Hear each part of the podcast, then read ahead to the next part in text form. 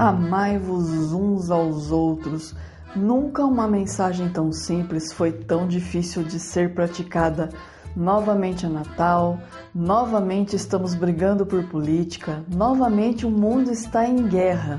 Por outro lado, novamente renovamos nossa esperança no amanhã, novamente nos reunimos com as pessoas que amamos, novamente nos perdoamos e damos o nosso perdão.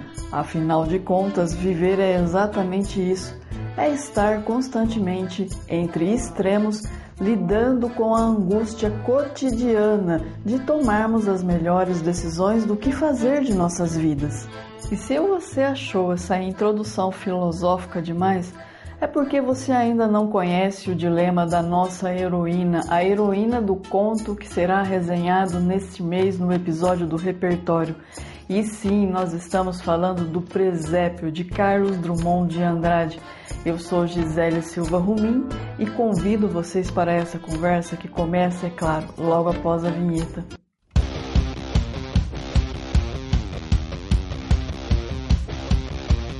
Carlos Drummond de Andrade, esse pacato mineiro nascido na cidade de Itabira, foi poeta, contista, cronista brasileiro e também farmacêutico e é considerado um dos escritores mais influentes da literatura brasileira. Os temas de suas obras são amplos, abrangendo questões existenciais da vida cotidiana, familiar e política. E no âmbito da literatura, podemos afirmar que ele foi o primeiro grande poeta a se afirmar após o modernismo. No conto Presépio, nós vamos acompanhar o dilema existencial de uma moça chamada Das Dores, que queria muito ir à missa para ver o namorado Abelardo. Porém, caso ela fosse à missa ver o Abelardo, ela não conseguiria montar um presépio a tempo. E caso ela insistisse em montar o presépio, ela não conseguiria ir à missa ver o namorado. É muito difícil das dores sair para ver o namorado Abelardo. Isso porque ela morava numa cidadezinha muito pequena e naquele tempo não era considerado coisa de mulher direita sair sozinha pelas ruas. Então ela só podia sair para ir na missa rezar ou para visitar parentes. Além disso, das dores tem inúmeras obrigações. No lugar em que ela vive, o primeiro mandamento para a educação feminina é o trabalho. Mulher que não está trabalhando está pensando bobagem.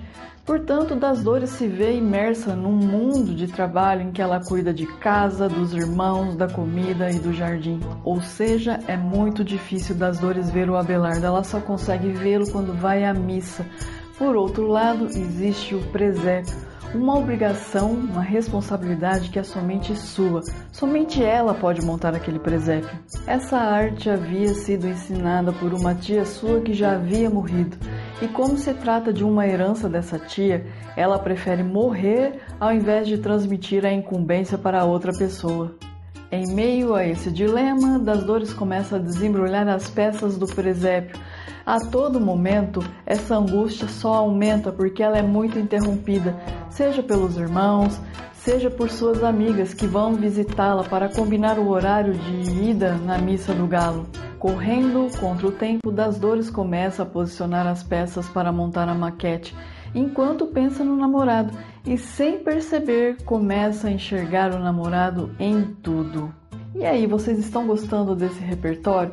Eu espero que sim. Mas não esqueça de engajar esse episódio. Se estiver nos escutando via podcast, compartilhe nas redes sociais indique a seus amigos. Se estiver nos assistindo pelo YouTube, inscreva-se no canal, deixe uma curtida, um comentário. O seu engajamento é fundamental para que esse trabalho cresça.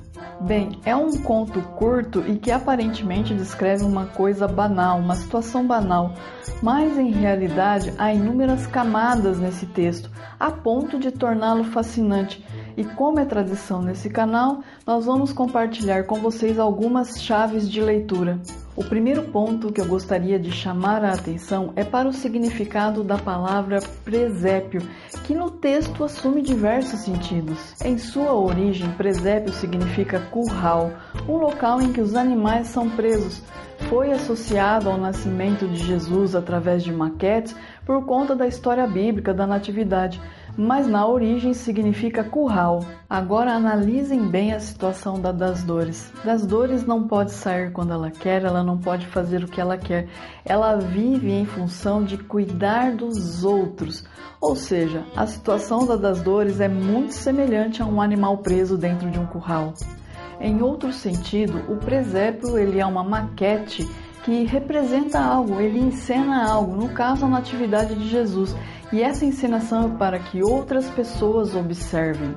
Na medida que o conto se desenrola, nós vamos percebendo que a das dores, enquanto está lá montando o presépio ou quando está cumprindo as suas obrigações cotidianas, ela está com a mente o coração em outro lugar. Ou seja, as atitudes externas dela são completamente incompatíveis com o que ela pensa e com o que ela sente. Portanto, não é besteira dizer que a vida das dores é uma encenação para outras pessoas, um presépio. Outro ponto interessante está na crítica que o Drummond faz à condição da mulher na sociedade e no seio familiar. Esse conto foi publicado em 1951 juntamente com a coletânea O Aprendiz e o texto aborda diversos preconceitos de origem machista. Dentre esses preconceitos, nós podemos citar a mentalidade de que a mulher precisa trabalhar, precisa estar sempre fazendo alguma coisa se não pensa bobagens, a mentalidade de que a missão de vida da mulher é cuidar dos outros, especialmente casa e família, a mentalidade de que mulher direita não pode sair de casa, exceto para rezar ou visitar parentes. Apesar de ser um conto curto, ele é bem profundo, como vimos. Eu recomendo muito essa leitura. A linguagem é simples, muitas vezes poética e não traz maiores desafios ao leitor. Eu agradeço a todos que chegaram aqui comigo nesse episódio. Um super beijo, um feliz Natal a vocês e até a próxima.